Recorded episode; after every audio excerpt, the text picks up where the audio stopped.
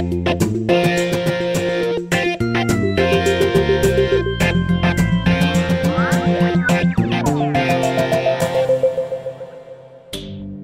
安，你好吗？欢迎收听老周的 Money Talk，在这里我们聊聊钱和财富。哦，虽然说世界杯已经过去了一个多月了，但是今天的主题我们要来谈一下世界杯的冠军阿根廷队。好，不是谈阿根廷的足球，是谈阿根廷它的经济、它的趋势，还有它一百多年来，嗯，我觉得不亚于台湾的很多的政经的变化，甚至我觉得比台湾糟糕非常的多。所以这也是。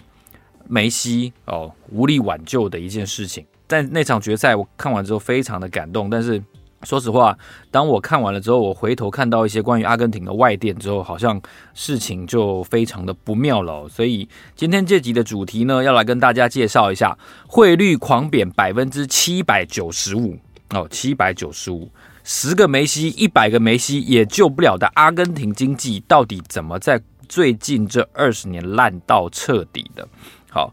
先来跟大家介绍一下，其实诺贝尔经济学奖的得主哦，美国的这个顾志奈教授呢，Kuznets 呢，他曾经说过一句话，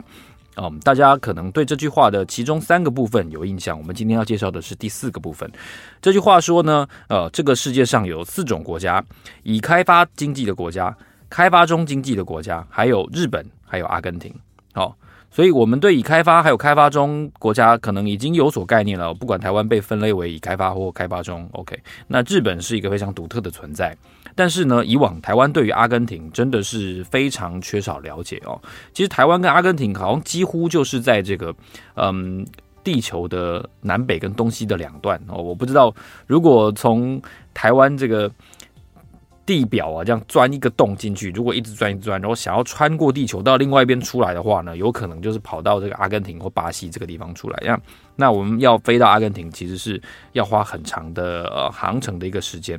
那回过头来说，阿根廷的经济，其实呢，经济学家都说，阿根廷是一个没有办法用开发中或者是已开发来界定的。经济体，因为它本身的呃制度非常的混乱，那那那个混乱又不是说像是嗯像某些呃未开发国家那样常年的内战或者是战争，它是大致上政治是处在一个呃稳中有乱的一个情况哦，所以它没有办法脱离所谓经济学上的中等收入陷阱，而且它的乱似乎在最近这一两年有加剧的趋势。我们先来跟大家解释一下，我刚才。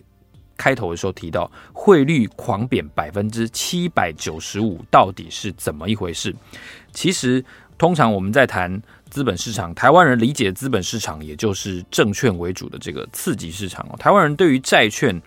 的价格还有殖利率的的波动，对到最近这一两年，我觉得才因为美国的利率的关系，才有比较呃全面或者说深刻的认识。但是对于汇率有，我想操作的人可能是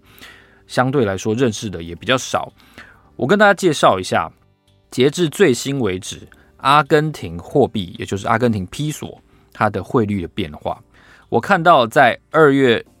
的二月中哦，二月十八号的时候呢，它的披索的汇率，一美元可以兑换多少阿根廷披索呢？哦，答案是一百九十二点六，一百九十二点六。OK，记住这个数字。那你知道，在上一届世界杯，二零一八年俄罗斯世界杯。阿根廷队输给法国，我记得是三比一还是多少？就是就是在好像十六强的时候输了。好，在那个时候哦，就是上一届世界杯也没有多久以前哦，就是四年前那个时候呢。你知道他们的阿根廷披索汇率是多少吗？大概是二十五块左右，二十五哦。我说二月十八号是多少？一百九十二点六，很恐怖，从二十五块贬到一百九十二点六。所以差不多差不多两百嘛，对不对？等于 等于贬值七倍，快要八倍嘛！哇，你知道这有多恐怖吗？新台币现在大概三十三十点四左右吧，哈。那那意味着你能想象四年后新台币变成多少？两百三十兑一美元？那你知道会发生什么事吗？就是超级大通膨嘛，就是所有人都。都考虑要存美元，没有人要存新台币。在阿根廷就是活生生就是上演这个情况啊！所以阿根廷现在发生一件事情，就是他们的通膨超级严重哦。我们第一个主题先来谈阿根廷现在到底有多惨哦？汇率疯狂的贬值，我们刚才提到二零一八年是是二十五块，那你知道二零零三年二十年前的时候，阿根廷披索是多少钱吗？一美元换二点九阿根廷披索，二十年后变成一百九十二，我的天哪！这个等于完全消灭了他的购买力，你知道吗？这个是一个非常可怕的事情。二十年内从二点九变成一百九十二，阿根廷现在到底有多惨？你知道，各位，你知道现在阿根廷的这个存款基准利率是多少？你知道吗？百分之七十五，哎，不是七点五，哎，是百分之七十五，哎。我刚才提到超级可怕的通膨有多高？他们去年全年官方统计的通膨大概是百分之一百九十几，九十四点八还是九十六点八了？哦，我查到的数字。全年通膨率几乎百分之百哦，但是这意味着什么？这意味着以鸡蛋为例好了，但是台湾现在鸡蛋历史创新高的价位就是大概每台斤假设哦，现在假设是五十二块的的鸡蛋好了，那到明年这个时候鸡蛋一台斤就变成一百零四块，哇塞，超可怕！就是所有人拿到钱就立刻花掉，因为他他他已经。在阿根廷已经被当做快金抓的那种概念了，你知道吗？因为根本没有人要，就是不断的在贬值，而且大家都知道一定会继续贬下去，所以大家就会拼命的想要去海外存钱哦，或者说换成美元哦。那还有货币制度严重的趋近于瘫痪，这让大量的民众会干脆想要以物易物。你要一台笔电哦，那来给我五只牛好了哦，我用五只牛换你换你一台笔电。哦，类似这个概念，就是货币制度几乎已经已经蒸发它的效用，那我们要退回到退回到这个两千年前的经济，没有货币这个概念了。哦，阿根廷是一个怎么样的国家呢？阿根廷的人口现在大概是四千六百多万，哦，大约就是台湾的刚好两倍这个数字。那它的面积非常的大哦，阿根廷扣掉它号称拥有的南极洲的的领土不能算之外，阿根廷本土的面积大概是。七十七个台湾这么大哦，非常大，但是它人口只有人口只有台湾两倍，所以它相对是比较啊、地广人稀的哦。那因为新冠肺炎疫情的关系，二零二零年阿根廷面临非常巨大的经济危机，那一年他们经济衰退了百分之十哦，贫穷的比率呢增加到百分之四十二，百分之四十二的人哦是在活在贫穷线附近的哦，还有呢。百分之十一的高失业率，你会说十一趴失业率好像不是很高。不要忘记失业率的计算基准是什么？失业率的计算基准是还有在找工作但找不到的人。哦，所以可能有很多的人 干脆就就放弃不找工作了哦。这是他们二十年来的这个最大的危机。那面对这个超级可怕的通膨呢？哦，阿根廷的总统 Fernandez 哦，他就在接受媒体访问的时候说呢。哦，阿根廷要处理的应对的方法呢，是一个我我觉得很烂的方法，就是发行更大面额的钞票。哦，现在他们有这个一千块的钞票嘛，哈，那他们准备要发行五千跟一万，哦，这就是一个最典型的、最典型的通货膨胀的印象。哦，因为你发行更大的、大五倍、大十倍的钞票，然后让让这个交易跟计算得以顺利的进行嘛，哈，他们说的是他们这样可以节省。纸钞印刷的费用，还有不用带一大堆钞票上街买东西哦，这个就是购买力的剧烈的蒸发。那阿根廷的经济会现在陷入一个极严重的情况，是因为在俄乌战争的冲击底下呢，全球的粮食跟能源的价格是飙涨的哦。那你会说，阿根廷明明就是一个粮食出口国，为什么它还会价格飙涨？哦，这是另外一件事情，这个稍后我们会提到。那还有就是说，去年阿根廷曾经连续在一个多月内换了三任经济部长。哦，这表示他们的经济确实不管在改革或者是施政上面凸显非常巨大的一个冲击，是执政党的内斗哦，导致他们国内的经济动荡哦，也引发这个非常严重的这个货币的危机哦。那阿根廷的披索，如果依照 Bloomberg 的统计呢，从二零二一年的十二月三十一到二零二二年的十二月二十二统计为止呢，哦，这这一年期间是剧烈的贬值的哦。百分之四十左右的的幅度哦，就是一年内贬值百分之四十。我刚刚说到从二十二十五到一九二，那是四年内哦。那 Bloomberg 统计说，二零二二年表现最差的是阿根廷比索嘛，哈，这个是百分之四十。那除了它之外呢，哦，其他国家的贬值幅度呢，台湾的新台币是贬了百分之九点八九哦，九点八九。那人民币呢是贬了百分之九点零七哦，土耳其的里拉贬值了百分之二十八点七。哦，印度卢比呢，在过去这一年内哦，贬值了百分之十点二九，所以你看得出来哦，就是这个阿根廷比索的贬值幅度是远远超过了其他的货币，那甚至连通货膨胀很严重的土耳其里拉也都不如它，所以阿根廷的通膨带来的问题是极为严重。这也让这个信评机构惠誉呢，Fitch Ratings 呢，把在去年底把阿根廷的信用评级。从 CCC 降到 CCC minus 哦，这基本上应该是垃圾级的的平等了。那它也有很多降频的这样子的理由，包括信用风险啊，然后然后外汇流动严重受限啊等等的哦，所以导致信贷风险是很严重。哦，阿根廷的现状很不愉快哦，让人觉得很悲惨哦。但是但是我们的第二个重点是，你知道吗？阿根廷以前超猛的。哦，蒙牛、蒙牛、种马哦，反正总之就是超级猛的哦。在在一百年前，阿根廷是一个全世界超级猛的国家。我我找到的资料，我我有一点惊讶，所以我也很想要把这样子的一个极大的反差跟对比哦，来介绍给大家哦。就是大概在一百年前的时候，那个时候阿根廷的出口，所有的出口货物的总量占全世界大概百分之七，百分之七哦，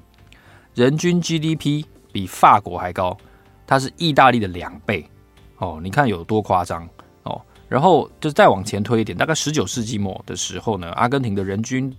国民所得是世界第六高哦，比它的这个殖民国西班牙还高哦，这是一个让人难以难以理解的事情。那那在当时呢，就是它全盛阿根廷全盛的时期，GDP 年增率是百分之六哦，几乎是全世界成长最快的国家。那也维持了相当长的一段时间，大概从一八七零年到一九一四年哦，也就是大概一八七零应该是普法战争那个时候吧。普法战争就是德德国统一，然后一直到大概第一次世界大战开打哦，大概就三三四十年间，阿根廷有非常强劲的表现哦。它也是几乎是南美洲第一强国哦，它比大部分的欧洲经济还要强。全欧洲只有英国的国民所得的表现比阿根廷好哦，所以当时在十九世纪末期的时候，有一句话就是说，你欧洲有一句话说，你看起来有钱的好像一个阿根廷人一样，哇哦，你很难想象，对不对？法国、德国、意大利比当时的阿根廷还穷诶，为什么呢？因为阿根廷有一个蓬巴草原哦，蓬巴草原是是可以说全世界最适合呃畜牧业跟这个种植。谷物的一个作物区，所以他们拥有很得天独厚的条件。这个条件让阿根廷在当时还没有，就全世界还没有所谓的重工业这个概念的情况下，其实有非常好赚外汇的一个时期。所以有大量的欧洲移民从各国，从我刚才提到的德国啊、意大利啊、西班牙来到了阿根廷哦。所以这也导致阿根廷的这个人口结构呢，是绝大多数都是欧洲移民。有一部分极少部分是这个亚洲的移民，那所以你看，哎，阿根廷足球队没有非洲裔的球员，为什么？因为他们没有来自非洲的移民啊，他们都是欧洲移民，而且阿根廷就是一个百分之八十几的人口都是信仰天主教的国家哦，所以它就像是一个欧洲哦，所以当时的的阿根廷的一百年前是非常非常漂亮、非常强劲的，然后拥有所有手上最好的牌。哦，你很难想象，一百年前是如此。大概一八八零年的时候，那个时候台湾我记得是刚建省嘛，哈，然后铁路刚出现，哦，然后后来就甲午战争，后来就就就割据了嘛，哈。那阿根廷为什么从当时一个非常强劲的表现的国家，慢慢的一步一步衰落？我觉得他他当时的牌非常好啊。明明就是哦，用打麻将来来比喻的话，就是就是就看起来就是在听大三元的样子啊！哦，中发白都各有两张啊，那怎么会不但没有胡牌，而且 而且还相公？那到底是发生了什么事？这个很奇怪，因为你说种族问题也也没有啊，宗教纷争也没有啊，然后经济哦我 perfect 完美啊，那那到底发生什么事？我们第三个重点要来谈阿根廷。怎么在一百年内一步一步变穷的？哦，我我综合了好几个呃，我看得到的外语的还有中文的一些资源呢，我跟大家分享一下。我觉得阿根廷有几个很很不一样的事情。我觉得第一个，阿根廷看似是嗯，可能有很多南美洲热情的这种特性啊等等的，但是阿根廷在商业上、在经济上，并不是一个很欢迎。外资或者说外国企业进驻这样子的概念的国家。哦，它表现在几个事情上面。第一个是它的关税，哦，它的关税是很复杂，而且它税率很高。哦，依据二零二一年的世界关税报告呢，针对全世界一百三十五个国家或经济体去分析它的关税的结构跟制度，在一百三十五个受访的对象当中呢，阿根廷在进口障碍上面高居第十五名。哦，一百三十五名，一百三十五个国家里面高居第十五名，在它前面的是谁呢？哦，不丹，哦，这个这个相对进口额是比较小的。哦，伊朗，哦，这个可能是因为某些宗教还有意识形态互相的角力的关系，还有埃及，哦，所以它高居第十五名。那另外一个现象是什么？是它的税率。阿根廷的关税的税率相对来说是比较高，它平均的关税，货物的关税是百分之十三点四。哦，在某些货物的品项上面，甚至高达百分之三十五哦，关税高达百分之三十五。那全世界的关税平均税率是百分之八点七哦，所以这很明显就是一个就是一个贸易不公平嘛，一个障碍嘛。哈，就是我给你高税率，然后让让国内的商品得到保护嘛。哦，这就是一个一个不公平的对待。哦，而且同时呢，呃，高税率就算了，而且你要进口的话，我愿意忍受这高税率，但是阿根廷的政府还要。批发这个这个进口核准函哦，给你，你才能做这个进口哦，所以不是说我愿意承受高税率，你东西就进得来哦，这是这是另外一件事情。所以所以种种的现象都显示说，其实从关税这件事情就看得出来，阿根廷不欢迎外国人，哦阿根廷不喜欢外国人，这是为什么呢？我觉得这个最近这几十年哦，特别是最近这二十年，呃，阿根廷进入了一个。灾难螺旋，什么叫灾难螺旋呢？A 事件负面事件导致了 B 负面事件的发生，那 B 负面事件又反过来催严重化了这个 A 事件。那阿根廷的灾难螺旋就是哦，通货膨胀嘛，哦，通货膨胀了之后呢，大家的购买力就变低了，民怨严重的攀升，怒火要求政府想办法。然后呢，政府想的唯一的办法就是保护主义，就是要保护，用各种方法，用高关税，然后用用和用许可制来保护国内的厂商。但是整个阿根廷国内的经济结构并没有因此而壮大，没有在这个保护伞底下变得更好。于是呢，民粹主义又进一步的抬头，因为失业很严重，然后因为贫穷很严重，大家都吃不饱肚子。哦，民粹主义反过来让商业、让外资没有办法。进一步的在这里落脚，然后取得成果，然后呢，外资撤出哦。后来发生什么事？货币贬值。那货币贬值表示就是，而且是恶性恶性的贬值哦，不是像像一定程度像欧洲前面几年，就是大概二零一零到二零一六那个期间所谓负利率，然后货币贬值相对于美元，不是那样子，是一个恶性的贬值。那恶性的贬值又再推升了通货膨胀哦，所以所以我刚才提到这五个元素：货币贬值。通膨、购买力降低和贫穷，然后呢，第四个是保护主义，然后第五个是民粹主义。这这五个现象就是反复的出现，反复的出现，而且每一个彼此互为因果的情况底下，阿根廷的经济根本没有办法得到一个比较好的的出路哦。这是我看到的另外一个阿根廷为什么会变得这么穷的一个现象哦。那还有呢，第三个现象就是阿根廷的社会福利制度。有一点太好了，哦，太好了。举一个例子来说的话，我看到一个数据哦，十年前阿根廷就是二零一三年的时候的社会跟福利的开支，在不含教育的情况下，阿根廷的社会福利开支是占 GDP 总额大概超过百分之十，哦，跟韩国数字接近哦。但是阿根廷的人均 GDP 是不到韩国的三分之一，哦，一个是社会福利开支不含教育占 GDP 百分之十，超过。哦，但是跟相对等的情况底下，阿根廷人均 GDP 不到韩国的三分之一，这表示什么？表示入不敷出嘛。哦，就是为国家带来带来的这个生产毛额，实际上是远远的不如你为国家的社会福利带来的开支。这是怎么造成的？哦，这是因为我刚才提到，阿根廷是一个大量欧洲移民的国家。那在欧洲几个现在比较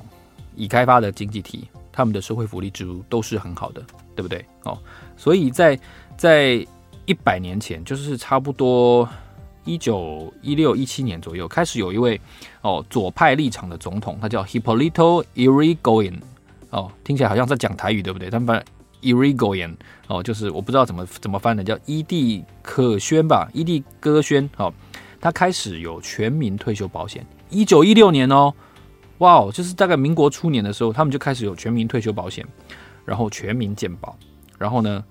大量新建就是类似社会住宅这样子的国宅，OK，但是这些公共开支怎么办？哦，所以就开始有新的课税哦。那社会福利支柱在一百年前就是如此的慷慨，可是经济结构开始恶化哦。然后一九三零年开始呢，这一甲子的时间当中呢，阿根廷就连续出现了六次的军事政变，然后每次都是在军政府跟跟一般的这个文人之间就是开始互相的角力，然后政局就很动荡哦。那在这当中，就是阿根廷的。的民心也是有很明显的呃剧烈的转变，一下就希望支持左派的的更加福利化的这样政府，然后下一次呢，就是大家觉得哦，就左派这样实在是不行，就开始比较右倾哦，就是又回到希望哦改革外资的处境啊，然后希望提高就业啊，然后削减福利开支啊，比较右派的。那就是在在这个左派右派左派右派当中，那我就很像我很喜欢举方唐镜的例子，哎，我跳出来了，哎，我又跳进去了，你打我啊，笨蛋！就是在这个反复反复的过程当中，就是阿根廷没有办法取得一个比较一致的发展的路线，哦，所以所以他们的财政是是没有没有没有纪律的，哦，那我刚才提到说他们一直滥发货币，所以大量的贬值一直出现嘛，哈，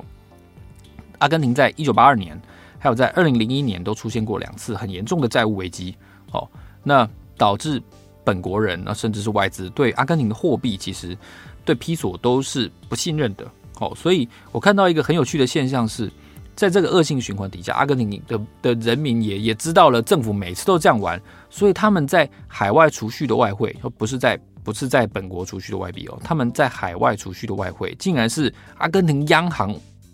这个储备货币的好几倍。哦，表示他们根本不信任阿根廷央行，他们不信任阿根廷政府。哦，所以，所以阿根廷在几乎没有外汇的情况下，因为为什么？因为外商不敢来嘛。哦，那你有没有足够的一项优势产业去去创造足够的外汇？哦，所以这个我刚才提到的五个可怕的现象彼此互为因果，导致了这个阿根廷的灾难螺旋。哦，这个灾难螺旋这件事情是。我觉得蛮悲哀的哦，然后似乎看来是无解。第四个重点，我们要来谈一下什么呢？第四个重点是，好，那那惨了二十多年之后，阿根廷以后还有翻身的机会吗？我们谈到阿根廷哦，不外乎呃农牧业嘛，哈。其实我记得在好像是八德路吧，哦，台北市八德路有一家很好吃的阿根廷的牛排，哦，它就是炭火烘烤牛排，而且我记得它的名字就叫做蓬巴草原，哦。所以，所以啊，我我蛮喜欢吃那家，我觉得它的牛排真的很好吃，哦，大家可以去吃吃看。回到这个阿根廷的翻身的机会，我查到一个很有趣的现象，其实阿根廷蛮有翻身的机会。如果这个节目你有听到，呃，大概三个月以前的话，我做过一集南美三国同盟准备要掐住电动车脖子的那一集，南美三国当中就包括了阿根廷，哦。那因为因为阿根廷本身的这个矿产哦，开始陆续的进入开发的阶段哦。举例来说，他们的这个阿根廷的经济部长 Sergio Massa 哦，他在接受英国金融时报访问的时候，他就有直说，他说呢，阿根廷有一个 Vaca Muerta 油田正在积极的开发。这个油田跟采周围的采矿业啊，有几个有两个最重要的产品，一个是天然气。一个是电动车核心必备的元件，就是锂矿哦。天然气跟锂矿将会是阿根廷下一个世代非常重要的、强大的经济成长的潜力。而且呢，这个 Sergio Massa 呢非常乐观的说，他认为从二零二五年开始，阿根廷偿还外债的能力就会得到飞跃性的提升哦。因为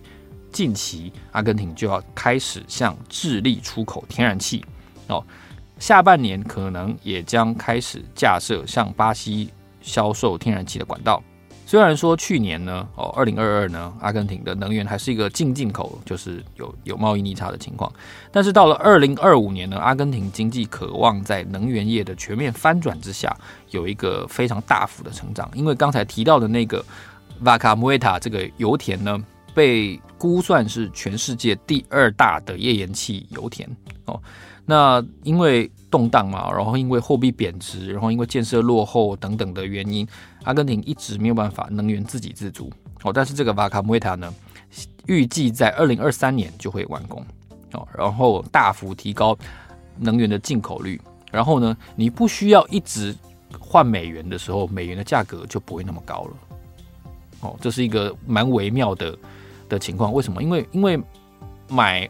外国的，特别是买这种非买不可的油跟矿的时候，你一定是用美元计价嘛，你不可能用你的阿根廷披索，因为没有人要披索啊，对不对？可是当你不再需要一直付出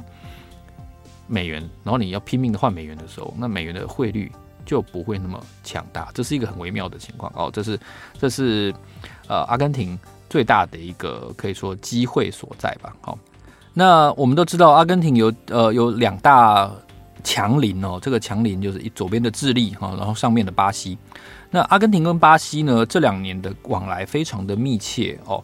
阿根廷跟巴西正在商量一件事情，就是希望两国建立共同货币哦，就是巴西的 Real，然后跟这个阿根廷的披索，希望能够建立共同的货币。但是不要忘记，这期节目听到现在为止，你一定会怀疑，怎么可能？阿根廷披索根本没有人要，谁要跟你共同货币啊？对不对？哦，但是在整个呃南美洲的国家提出一个呃就是经济共同体的叫做南方共同市场这个理念当中呢，其实共同货币呢早就被谈过非常多次了哦，只是说阿根廷本身的政策还有现状不到位，所以共同货币这件事情呢，其实相对来说是。有困难的哦，距离还很遥远的。那有一些经济专家认为，不应该是由阿根廷跟巴西双方哦，虽然是两个都是极大的国家，不该不该是由双方来建立一个双双边的共同货币，应该是整个南方共同市场未来所有的参与国整合完成之后呢，要建立一个货币同盟哦，而不是就是阿根廷跟巴西双边的。共同货币，如果这个南方共同市场提出一个类似欧元的架构的话，他认为会是比较好的呃机会，因为它可以带来更大的规模，规模创造更大的谈判筹码，跟欧洲也好，跟美国也好，去去做更好的谈判，然后得到更多的优惠哦，这是一个一个可能的机会所在。除了他们本身的矿产之外，好，那最后呢，我们要来聊一下。我们可以从阿根廷的过去这一百年的江河日下的经济跟政治的动荡的历史，可以学到什么？哦，我觉得一个很重要的民主素养是是是这一切制度崩坏的关键。我为什么跟民主素养有关？如果不是阿根廷选民一直左摇右摆的选出立场完全相反的领导人的话，阿根廷的经济怎么可能在这样子几乎没有没有一贯性、没有连连续性的情况下，就是不断的出包？这不太合理啊！就是如果不是领导人一直左摇右摆，然后加上一连串的政变，然后加上这个太多的福利政策的话呢，我觉得阿根廷不至于被他们的高社会福利绑架到这个程度哦。所以我们也活生生的看到，就是因为民众一定只会越要越多哦。我今年。这个年金发三千，三年后就是要发五千的。你你不要告诉我不行，不行就是要下台，就是这么简单。所以没有人会说不行，大家都说好。可是谁谁来付未来的这个这个五千？你的子孙，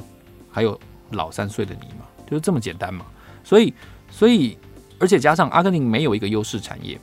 哦，今天几乎每一个亚洲国家都跟一百年前相比有飞跃性的进步，但是。阿根廷却是有飞跃性的退步，哦，那它还是有一个非常丰饶的草原啊，没有改变啊，它的它的农牧业还是非常的发达啊，没有改变啊。那可是这个世界已经早就改变了，